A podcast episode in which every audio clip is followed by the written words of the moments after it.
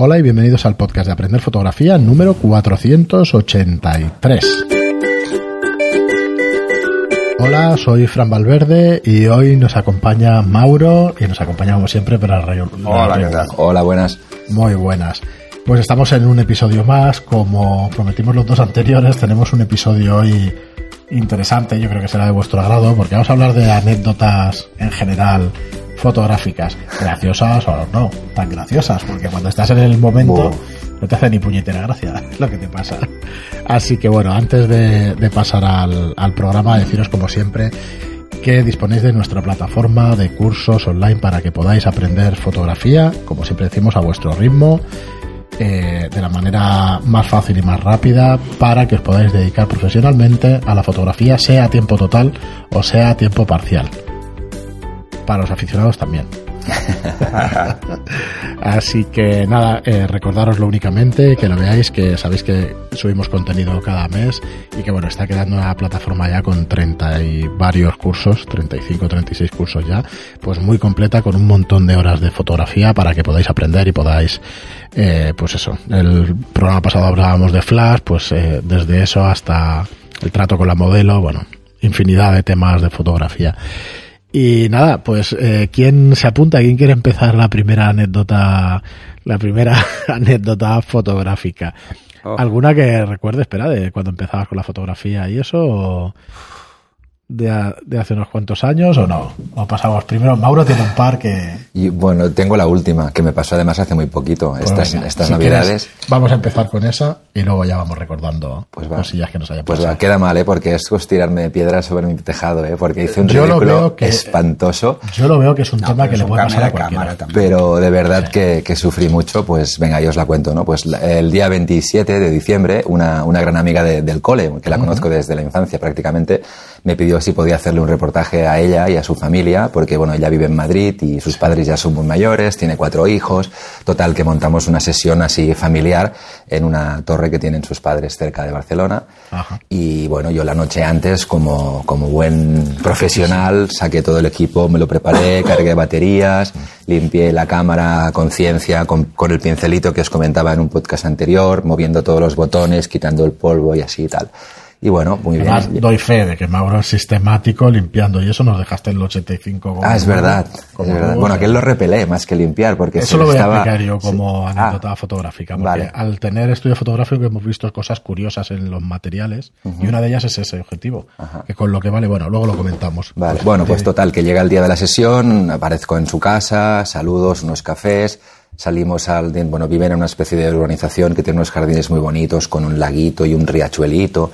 Y bueno, buscando el escenario ideal, lo que hablábamos antes, busco una sombra con un fondo iluminado, era como una especie de valla de madera que era un puentecito donde pasaba un riachuelo con patos, precioso, o sea, lugar idílico total. Yo hasta me llevé el fotómetro, ¿eh? de verdad que no lo uso nunca, pero pensé, me lo compré hace poco, es nuevo, y digo, va, me lo voy a llevar, el flash, bueno, pongo a toda la familia ahí ordenados por alturas, colores, todo perfecto, saco la cámara, aprieto, bueno, tengo la ISO que cuando apretas el botón OK y le das a la, rueda de velocidad me cambia la ISO y tenía la cámara en ISO, no sé, mil y pico. Le doy al botón y no me cambia la ISO y me aparece una L en el display y lo primero que pensé, digo, L es el ISO low, que se me ha quedado aquí la ISO low. Y, lo primero que he pensado yo, el 50 ISO ese. Sí, debajo del, de la ISO 50, bueno, eso, debajo de la ISO 100 está el ISO low.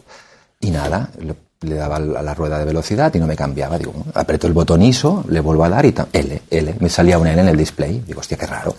Apago la cámara, la vuelvo a encender, lo mismo, L. Y luego pensé, L, digo, lens, habrá un error con la lente.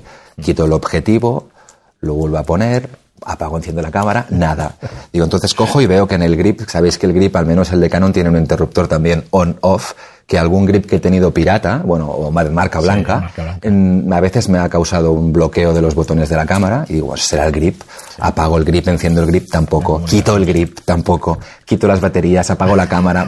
Empiezan los sudores fríos. ¿Cuándo empiezan claro, los sudores claro, fríos? Claro, no, los sudores fríos empezaron ya cuando, cuando ya quité el grip y dije, se me ha estropeado la cámara. Entonces, claro, imaginaros el plan, ¿no? Toda la familia allí puestos, ya empezando a, pues, aburrirse y vino mi amiga, ¿y qué te pasa? Digo, no lo entiendo, lo siento mucho, pero es que se me ha estropeado la cámara. Digo, bueno, no se me ha estropeado, pero no, no, no, no, no va, no va, los botones no van, unos nervios terribles y entonces, chas, ¿no? Idea, digo, llamo a Pera, llamo a Pera.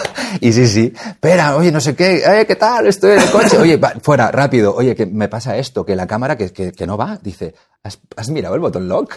Y digo, no. Y sí, sí. Bueno, tengo una 5D Mark III que tiene un botón que además es grandísimo, que es el botón más grande de la cámara. que solo va derecha, izquierda y pone lock. Y efectivamente, la noche anterior al limpiar la cámara la bloqueé y al día siguiente es que ni por asomo me acordé de que estaba bloqueada y no recordaba que saliese una L en el display que me despistó un montón.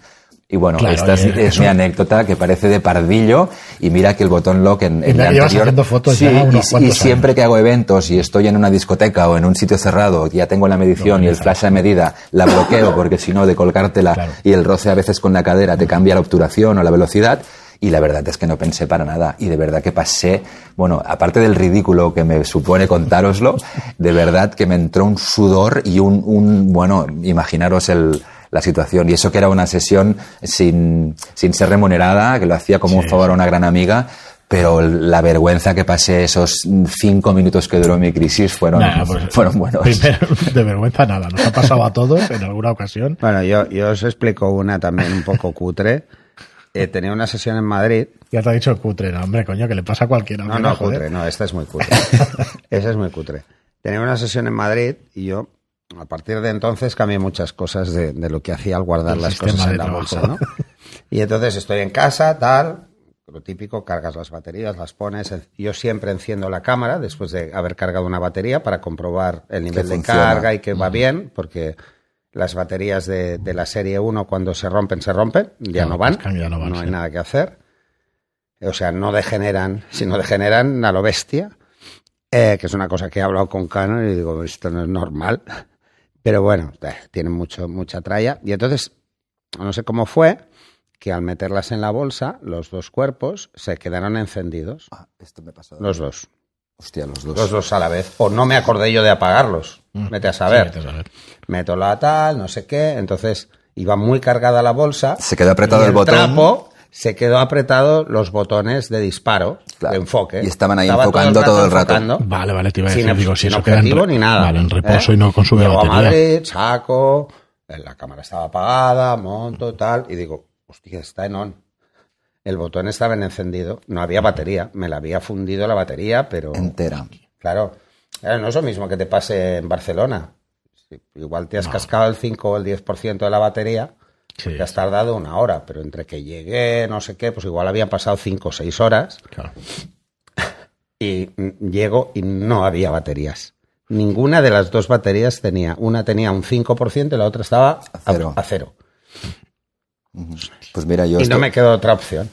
Pero no te llevas cargador ni nada. No, no llevaba el cargador, no Yo, llevaba bueno, yo nada. aprovecho el cargador, yo lo llevo siempre. Es más, además Sí, ten- tengo dos y uno está en casa y el otro está siempre en la mochila. la A- no ¿no? ser que me que- lleve la mochila que solo pongo una Además, cámara y el objetivo. cargadores son muy pequeños. Sí. Bueno, claro, Sí, ya. El mío es, as- es Ya, enorme. es un bicho. Es Sí, como sí, un tocho. No sé, es normal que no se lleve. ¿eh? Tengo pero- tres cargadores. ¿Sabes Tres. desde cuándo lo llevo yo? Desde que se han democratizado también los móviles y todo, bueno, más que los móviles, la carga en los restaurantes y en los sitios de móvil. Bueno, pues. ¿qué pasó? Pues me tuve que ir. Era raro pedirle a Me alguien tuve te que ir a una enchufe. tienda, a Martín Iglesias creo que fue, en Madrid.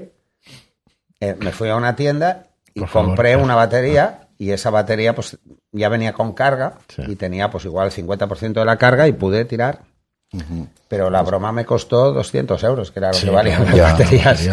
O sea, esto es... Está, esto me pasó una vez, desde entonces nunca voy con dos baterías, siempre llevo cuatro.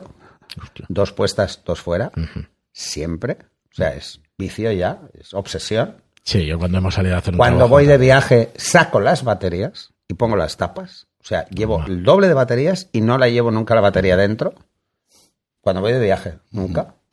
Dicen que la única manera de aprender es equivocarse. Bueno, es son cosas que te pasan pasar. y luego pues ya no te pasarán más. Yo esto que Bueno, le pasó a Pera, la- um, a mí- Una cosa que me pasó, y esto empezaba a hacer sesiones de fotos hace en, en digital. Y entonces, claro, el tema del digital vas un poco así, ¿no? Sea, vas un poco perdido. Y llego a una sesión, ah, me pongo, pum, me empiezo a hacer fotos, fotos, fotos. ¿Sabes? Yo no tengo costumbre de mirar las fotos. hoy ya sé lo que Fotos, va- fotos, fotos, fotos. Y cuando voy a mirar las fotos, no hay ninguna. Digo, ¿cómo Ya. Sin tarjeta. Ah, vale, sin tar- sí. Esa Eh, anécdota yo lo primero que hago cuando me compro una cámara Que es no dispare, que no sí. dispare si no hay tarjeta. Porque me parece tan absurdo que dispare sin tarjeta y es solo para las pruebas que Es hacen en- sí. que hacen ellos.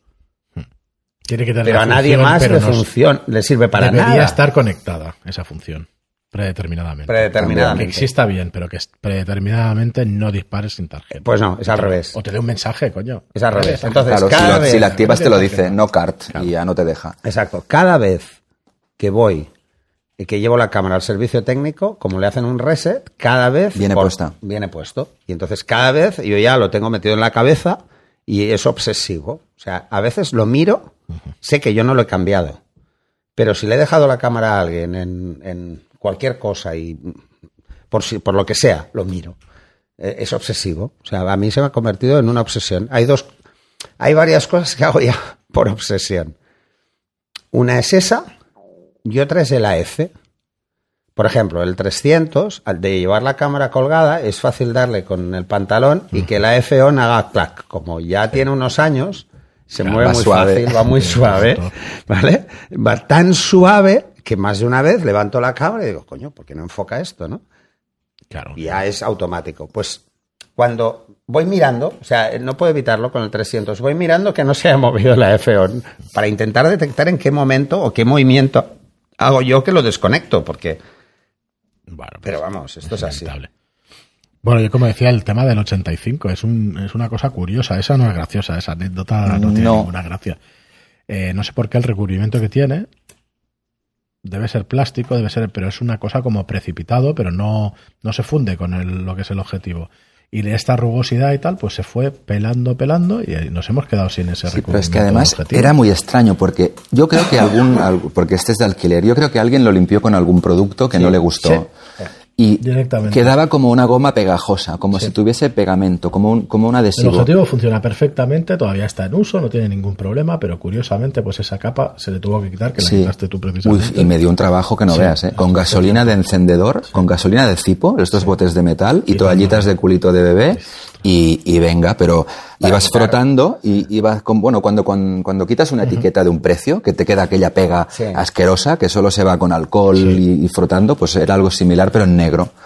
Por eso decía lo de precipitado, porque realmente cuando ves cualquier otro objetivo parece que esté fundido una cosa Ya con la lanzo otra. un consejo a, a todos. A navegantes. No, cómo se limpia un objetivo. Lo explicamos en un curso, eh, pero a ver, eh, eh, tenéis que tener muy claro que hay tres zonas en un objetivo, a tener muy claras. Va, vamos a hablar de cuatro. Vamos a empezar por la, por la fácil, la botonera. La botonera solo con un pincel. Un pincel, un cepillito suave. Nada más. Ni paños, ni nada. Porque darle muchas Sí, veces al no, botón, podéis cascar el botón. ¿eh? Esto de ir pasando el trapito, no. Un cepillo. El cuerpo del objetivo. Un trapo, nada más, de algodón. Si se ha manchado, un poquito de agua en el trapo. Humedecer Pero el trapo. humedecer el Humedecer, trapo, no mojar el objetivo. Humedecer y pasarlo despacio y sin prisa. La parte frontal. Alcohol isopropílico es suficiente. Es suficiente. Y con un paño. No hace falta nada más. Primero pasamos la pera para quitar cualquier Polvo. residuo y luego, de forma circular, un paño. La parte interior. Pasamos la pera y ojo con el paño. Ahí sí es delicado. Ahí es Cristal. mucho más delicado. Si podemos usar una cosa que no sea un paño, mejor. Entonces, lo ideal son las hojas de papel secante especial para sensores, que también las venden sueltas, Sí, humedecida. limpiar, y entonces isopropílico, mejor que no. Mejor utilizar metanol. Lo mismo que utilizaríamos. ¿Por qué? Os digo esto. Porque la capa exterior, el coated, que tiene, está, se hace por precipitación al vacío. O sea, es imposible frotando quitarlo. Esto que dicen, no, no, es que no hay que limpiar mucho los objetivos porque se le va el coated. Sí, a 2000 grados. Si igual los limpias con papel de lija, a lo mejor. Sí, sí. A 2000 grados Si igual se lo mucho, quitáis. si frotas mucho, igual desgastáis tanto el cristal que os, lo- a que os coméis el cristal 50 grados, pero Sí, no creo que exacto. mucho más. Pero la parte interior no tiene ningún tratamiento específico. Claro. Porque no está al aire. Está dentro del cuerpo del, Sí, no objetivo. no Entonces, ese es muy delicado, mucho más delicado que el exterior. En algunos objetivos está a nivel de la, Sí. de la El 85 es- que incluso sobresale. Parece. Está en el a nivel. 85 está totalmente en línea. Entonces, eso es muy fácil de limpiar. Sí. Pero ¿qué pasa con los que está dentro? Pues nada, muy fácil. Bastoncillos de las orejas. Sí, pero también se ensucia muy poco. Es muy difícil Es muy que tengas allá, a no ser que sí. por error pongas No, el con, la dedo. pera, con la pera Sa- las, ¿Sabes qué las es lo más fácil? Que pase esto. Eh, por ejemplo, en verano. En verano, el obturador lleva una pequeña grasa y puede salpicar, Ah, vale. ¿vale? Por, por condensación. Se licúa un poco y puede esquichar, que es las típicas manchas de sensor suelen ser por esto. Sí, Ajá. sí, es verdad que Las que son redondas, grasosas. ¿Sí? Totalmente, perfectamente redondas, no es polvo. Claro. Es eso. Y esas cuesta mucho quitarlas. Si no limpiamos bien el sensor, Por cuesta. eso lo tienes que frotar el sensor. Ahí Sí, sin- tienes que hacerlo con los bastoncillos bien. Con los bastoncillos especiales de sensor. Yo para limpiar la parte interior de los objetivos uso el mismo bastoncillo. Sí, sí, ese Tengo unos bastoncillos que ya he usado alguna vez en el sensor, Sí, con eso que los vuelvo a meter en la bolsa, los guardo y esos los uso para, Para- limpiar la, vale. parte, la parte interna. En los objetivos eh, para full frame, los objetivos EF, es muy fácil porque ese agujero es muy grande. Pero en los objetivos APS-C cuesta mucho limpiarlos porque es más pequeño. Sí, son más pequeñitos.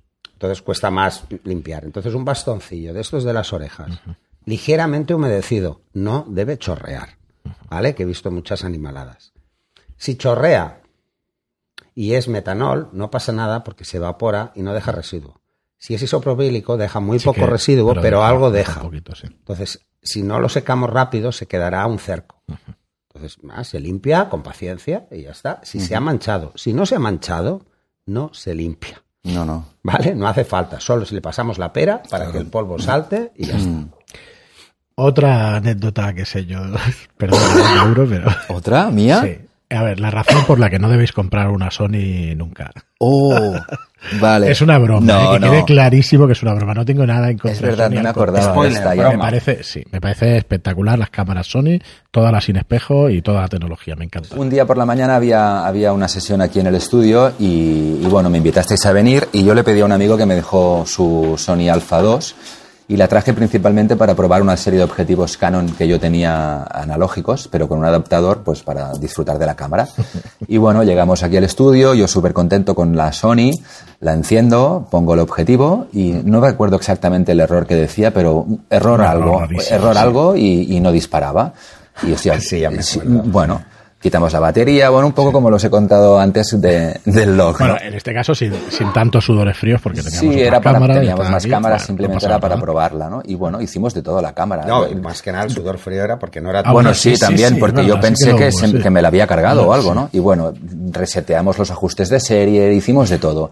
Y al final, como un gran amigo mío dice, digo, ¿has mirado en YouTube? Y digo, hostia, pues vale. Miramos en YouTube, vimos un, un- un vídeo, que además era cortísimo, de un personaje ¿Cómo que decía cómo desbloquear o cómo solucionar este problema. Y bueno, pusimos el vídeo y no nos lo podíamos creer, porque el tío coge la cámara, la la, la enciende, le da la vuelta, o sea, pone el- el- la bayoneta hacia abajo y automáticamente coge con una mano y ¡pap! golpea Le- la cámara con su otra golpecito. mano. Y dijimos, no Un puede. golpecito seco, ¿eh? Sí, sí, un golpe Sí, seco. sí, seco. Y, y bueno, Con cariño, pero golpe. lo hicimos y la cámara funcionó la primera.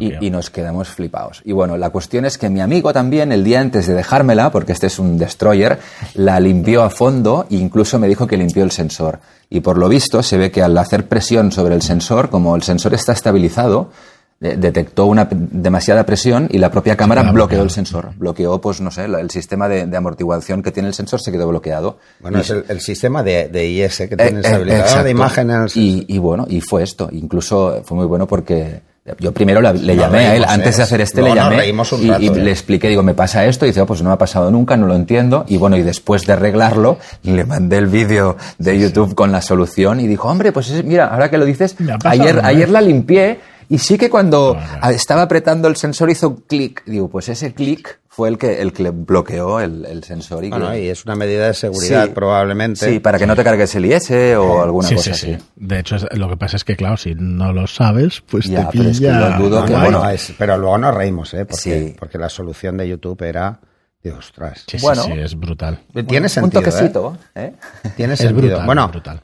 a- hablando ya de esto, eh, ojo con, con los mm, nuevos sensores. ¿eh? Limpiarlos. Ojo, mucho cuidado a limpiarlos. ¿Son bastante hablando sensibles con, o qué? Lo comenté en un programa, pero lo voy a volver a repetir. Estuve hablando con el servicio técnico de Canon y me dijo que hay que ir con mucho cuidado porque se puede partir. Uf. A ver, me explico. Todos los sensores antiguos de las cámaras reflex, lo digo más por las mirrorless y los nuevos modelos, el sensor encima Una tiene los filtros de paso bajo y tal, que son unos cristales que están por encima. En los nuevos sensores está integrado en el sensor, o sea, no está por encima. O sea, es el cristal exterior hace las funciones. Entonces, ese cristal es tremendamente fino. Que es algo que tienden todos los móviles y todo, a fusionar Sí. también. Tremendamente fino. Lo que es el y ya de la pantalla. ha pasado que alguno se ha partido. Uh, Se ha partido ese cristal y si se parte ese cristal, pues la reparación es mucho más cara. Pues ahora sí que sudores fríos para la audiencia. No, que vayáis con ¿eh? mucho cuidado, ¿eh? Sí, es sí, todo, ¿eh? con mucho cuidado. No son tan delicados como parecen, pero no eran tan delicados como parecen, porque por lo que dices, ostras. Ahora sí que no me pues fiaría esto, yo mucho. esto- Bueno, os voy a decir una cosa. ¿eh? Como anécdota. Se Yo- nota, ¿eh? Cuando fuerzas o algo, se nota. O sea, que cuidado, ya está. Ya, pero yo, por ejemplo, con la mía estoy muy Ya, acostumbrado claro, a hacer darle que se doble. Bueno, fuerte, sí, sí, a que se es- doble. sí, Porque sí. así se limpia a fondo. Mm, Claro, no con estas no me atrevería. Os voy a decir que no he limpiado el sensor de ninguna de mis cámaras por miedo? jamás. Pues yo no tengo ni- ya no es miedo, es No, simplemente él- que, bueno, él es muy que no están cuidadoso, sucios, ¿eh? ¿sabes? Claro, y que eso es- como mucho les paso la pera un poquito y ya está. Él es Y muy no cuidadoso. Él, o sea, mira, todo lo que yo explico para evitar que se ensucie Lo hago. o tal, él lo hace. Claro. Eh, yo no. Desde O sea, yo hay cosas que por, por Bueno, trabajo a veces. Pero siempre cambias saco objetivos en claro, sitios que no deberías. Yo intento no hacerlo y siempre la cámara boca abajo y, y tardo medio milisegundo en poner otro enseguida y ¿Ves? no, no, no Además- soporto ver un No, yo objetivo eso cada sin vez tengo tapa. menos cuidado. no, no, eso. esa, esa es otra. O sea, a Mauro no lo veréis ningún objetivo sin tapa en ningún momento. No, no, no. Bueno, No, menos yo- cuando estamos haciendo Bueno, fotos. y cuando hay que cambiarlos, por su- pero intento ir súper rápido. pa, pa, va cambio que- súper rápido cambiando porque soy consciente, Sí, lo he sí, visto. sí. Y luego, es, eh, o sea, no sé si para todo, porque eso sería ya, tendríamos que llevarte al médico. Ya voy. Pero eh, es extremadamente cuidadoso con el equipo. O sea, lo limpia, conciencia. Mira, lo, el- lo Sí, del sí, log sí, te pasó sí. por eso. Sí.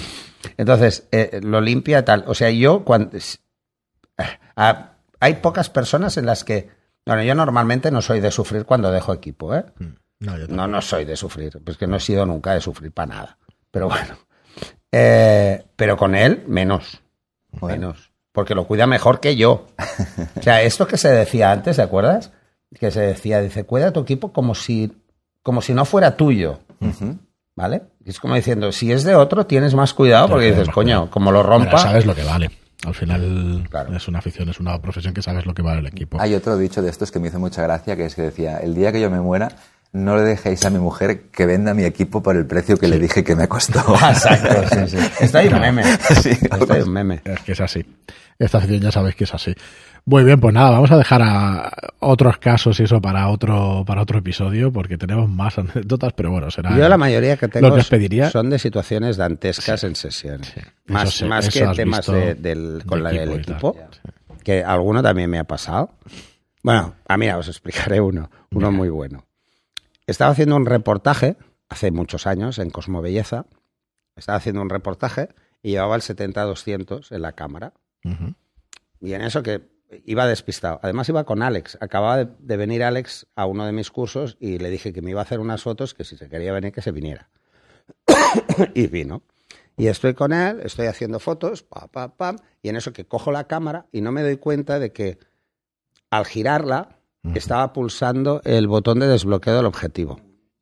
Ostras. Sí, entonces la giro para enseñar una foto y el objetivo hace desde la altura de mi cara Ah. hace así al suelo. ¡Plas! Ah, rebota y em- empieza a rebotar en el suelo. Digo, Ah. ya, ya lo he roto. Vale, ahí os puedo explicar lo bien que va siempre tener el parasol. parasol. sí. O sea, el parasol salvó el objetivo. Lo salvó. Me pasó porque 50 pegó también. en el. Porque pesa mucho más el 70-200 por la parte delantera, pues más ancha. Y golpeó delante y luego golpeó detrás. Entonces, El anclaje se dobló un poco, pero... Lo aguantó. Y entonces le costaba entrar en el cuerpo. Y digo, ostras. Pero la parte de adelante no le pasó nada. Bueno, ese objetivo mm, funcionaba igual. O sea, luego lo, lo llevé a reparar porque digo, bueno, algo hay que hacer porque el bollo está. Y entonces digo, bueno, ¿y ahora esto cómo lo arreglo? y yo siempre llevaba en la bolsa, y no lo había usado nunca, un dupli que me compré de Kenko. Ajá. Sí, sí. Entonces digo, mira, esto es un asco. No lo voy a usar nunca. ¿Por qué no? Es que no, ya sí, ¿para qué? Y entonces cojo el dupli, lo pongo en el objetivo y empiezo a hacer clac, clac, clac, clac, Hasta darle forma. en vez de hacerlo con el cuerpo. Pa, pa, pa, porque digo, si lo hago con el cuerpo y se me Claro, dobla el cuerpo, la jodemos. cuerpo, sí. Y empiezo a darle, a darle, a darle. Pero la cara que yo puse Hostia, al ver caer el, un objetivo de 2.400 euros y pegar en el suelo y rebotar, o sea, yo ahí me quedé... Pero No, esto es algo que a más de uno le ha pasado, o sea, girar la cámara y no darse cuenta de que está desbloqueando. Ostras, yo no lo había oído nunca, pero sí. Sí, porque el botón de la 1D Mm. es muy gordo. Claro, El de otras es más pequeño. es más pequeño. Te cuesta, y cuesta tienes que meterlo. en Hay que apretar recurso, mucho sí. más. Pero el de la 1D, el de las cámaras de la serie profesional, es gordo. grande, es grande, sí. Y, y es. Presuponen que el que hace fotos ya sabe. no, es Ya, muy fácil. pero- Bueno, por es muy fácil desbloquear, es para desbloquear rápido. Claro, claro. Ah. Sí, además tampoco hace falta apretarlo muy fuerte. No, no, va, no. va no, muy no, no. fino. Es, va muy fino. Entonces, está pensado, pues eso, para poder desbloquear y bloquear rápido. Y está en una posición cómoda para coger la cámara y desbloquear rápido. Pero esa posición cómoda es. Mira, os diré una cosa. eh, el botón de profundidad de campo eh, suele ser muy pequeño, pero en la 5 de clásica era muy largo. Era súper largo. O sea, darle accidentalmente era fácil. Era muy fácil. Entonces tú le dabas accidentalmente y no pasaba nada. Porque se Sí. cierra el diafragma y ya está. Pero si tienes montado el flash, no hace eso. Hace ráfaga. Sí. Porque es la luz de modelado. Vale, vale. Entonces, esto me pasó una vez. Y vas haciendo Me pasó. por ahí. No, no, no, no. No, no. Estaba hablando, estaba hablando con, con, con una actriz famosa, porque estábamos en un fotocall, estaba hablando con ella, cojo la cámara y no me doy. ¿Sabes eso que estás hablando y tienes la cámara pues muy cerca de la cara, ¿no? Y ella tenía pues la cara delante. Y ¿sabes esto que estás? Bueno, igual estás un poco más nervioso por algo que te ha dicho. Y entonces, no sé, le di accidentalmente, le dejé ciega. O sea, estuvo viendo lucecitas toda la noche. Porque tenía el flash a un metro y le pegó una ráfaga de la hostia y la dejó, pero totalmente ciega. Muy bien, pues hasta aquí las anécdotas nuestras. A ver si nos podéis, eh, no sé, mandar en comentarios algunas de las vuestras, que será gracioso comentarlas, las que queráis comentar, claro. Algunas de ellas igual son inconfesables, porque... Bueno, yo, yo he dudado ¿eh? en confesaros la mía del botón lock. ¿eh? Bueno, pero es que No, eso es- pasa en todas es- partes. al, al fin y al cabo es divertida. Nos guardamos Bueno, alguna eh, eso, más. es, eso es un ejemplo más de, del el servicio de asistencia de los cursos online. Es verdad, es verdad. ¿eh? Es un ejemplo más. Que por cierto, yo fue creo que me dijiste que tenía dos preguntas que responder y de verdad, si me escuchan los que me las formularon, no las he encontrado. Estoy intentando buscar los mails vemos. que tengo y no he visto. No, porque igual ha habido algún problema en el envío que ha pasado alguna vez. Eh, tenéis que usar el, el- el botón Claro, de contactar con el profesor, ¿vale? Ah, sí, sí. Esto sí, esto es así. No enviéis mensajes de preguntas a través de, de, de los buzones específicos que tenemos cada uno de los usuarios. Sí, porque es verdad. Porque que es muy fácil que se traspapelen esos porque el mensaje es muy parecido siempre. Y yo, por ejemplo, recibo muchos por cualquier cosa, porque además soy el administrador, o sea Claro. que, que recibo más. Enviármelo pasar. porque entonces el subject es diferente, es, es curso, pregunta, ya está, pum. Y entonces así no, no hay problema. Eh, si a- os ha pasado esto, que no os ha llegado, no os he contestado, cosa muy rara porque suelo contestar al segundo de que me llega, porque me llega al móvil y contesto enseguida. Si os ha, si os ha pasado esto, volver a enviarlo. Porque alguna vez, a ver, sabemos que los, los servidores POP3 a veces hacen lo que les da la gana, están saturados y entonces lo meten en cola y a veces los reintentos fallan y no entra. y bueno, pues lo volvéis a enviar y no pasa nada. Así que hacer una cosa, un consejo que hago yo siempre cuando voy a enviar a través de una web un mensaje. Escribo el texto, Lo copias. escribo el texto en otro sitio. Normalmente utilizo hago, ¿eh? Telegram o cualquier cosa en un no en vuelvo a escribir mío, la parrafada lo esta escribo ahí, veces. lo selecciono, lo copio, también. lo pego, lo Sin envío. nada de copiar y dejarlo en el portapapeles, no. No, no, no, no. Pégalo en, en un blog sitio. de notas en, o donde en un blog de notas o en donde sea, lo escribo ahí porque además se ve mejor. Lo pego y me lo guardo. Por si no, por si pasa algo, ¿no? Porque luego le das al send, te da un error que apenas ves, Ya. El- has perdido el apenas lo ves y has perdido todo. Vale, pues eso. Muy bien, pero pues hasta aquí el Esos programa de hoy. Ya os digo, Consejos ofimáticos. Sí. Ya os digo que, que nos gustaría escuchar vuestras anécdotas, por las graciosas, a ver si, si nos podemos reír un, un poquito conjuntamente. Muchísimas gracias a todos por estar ahí. Eh, gracias, Mauro, por, De venir- nada, por venirte a estos tres programas. Ya lo sabéis. Gracias, Pera. Y nada, chicos, hasta el próximo programa. Recordaos las cinco estrellas en iTunes, los comentarios si me gustan en iBox y hasta luego. Ah, sí. Hasta luego. Espera, espera. Porque lo del jamón no lo hemos recibido en Navidad. Jamón. No, no habíamos dicho eso de que hay un jamón en Navidad o algo así. No, no, lo, lo que ahora, ahora, perdonadme, ahora entro yo. Ahora sí que vamos a poner a estos dos monstruos en un apuro y A pensad ver. que falta muy poquito para el programa 500. Ya sabía yo que Hay que hacer algo, hay que hacer algo. y Bueno, yo- pues proponer ideas. Venga. La verdad es que nosotros lo, lo mejor que podríamos hacer es un programa normal para seguir con, con el programa y que dure muchos años. Pero, Vale, bueno, No pro- sé, el si programa, por supuesto. Y aquí con, brindaremos programa con sí, champán o sea, francés. decirnos ideas y a ver si. La verdad es que no pensábamos hacer nada por eso, porque no. No, hombre. sé, no, no teníamos ideas de que se pueden hacer miles de cosas, ¿eh? Pero Nos podemos, no lo podemos decirle a, Mauro que también venga y nos vestimos de Teletubbies. No, no. No lo sé. O de Stormtroopers. Storm- Oh, eso molaría, molaría mucho. Ideas, ideas. ¿Has visto, no? En, eh, a un, a un niño que estaba, estaba en el hospital No. y se salió por la televisión. Así hizo mucha que lo gracia. fueron a ver Que lo todos. fue a ver uno disfrazado de Darth Vader y un, así un, y un trooper. Y bueno, el lo niño alucinando. O sea, ya a los reyes y el Papá Noel que no vengan. ¿Tú para qué? Muy bien, pues nada, ya nos propondréis ideas. Muchas gracias por escucharnos y hasta el próximo programa. Hasta el siguiente. Hasta la próxima.